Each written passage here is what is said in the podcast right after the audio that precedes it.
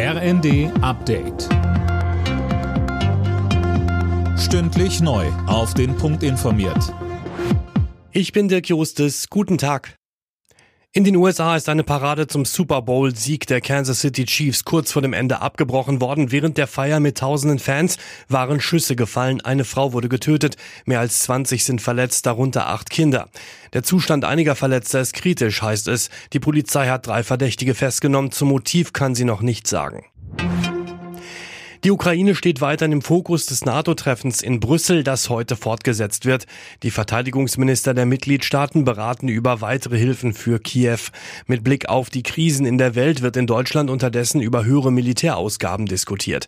Verteidigungsminister Pistorius. Sicherheit gibt es nicht zum Nulltarif. Sicherheit kostet Geld und gerade dann, wenn man angesichts einer neuen Bedrohungslage nachholen muss. Unser Anspruch muss sein, gemeinsam mit anderen Rückgrat zu sein der konventionellen Abschreckung und Verteidigung in Europa. Damit übernehmen wir Führungsaufgaben.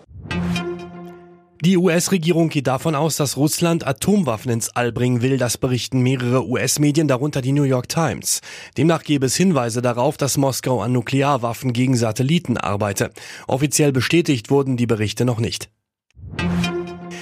In Berlin tummeln sich ab heute wieder zahlreiche Promis auf dem roten Teppich. Am Abend startet die 74. Berlinale, eines der größten Filmfestivals der Welt. Mehr von Tom Husse. Bei der Eröffnungsgala wird das irisch-belgische Drama Small Things Like These gezeigt. Auch Hauptdarsteller Killian Murphy, bekannt aus Oppenheimer und großer Oscar-Favorit, wird erwartet. In den kommenden Tagen laufen mehr als 230 Filme aus 80 Ländern.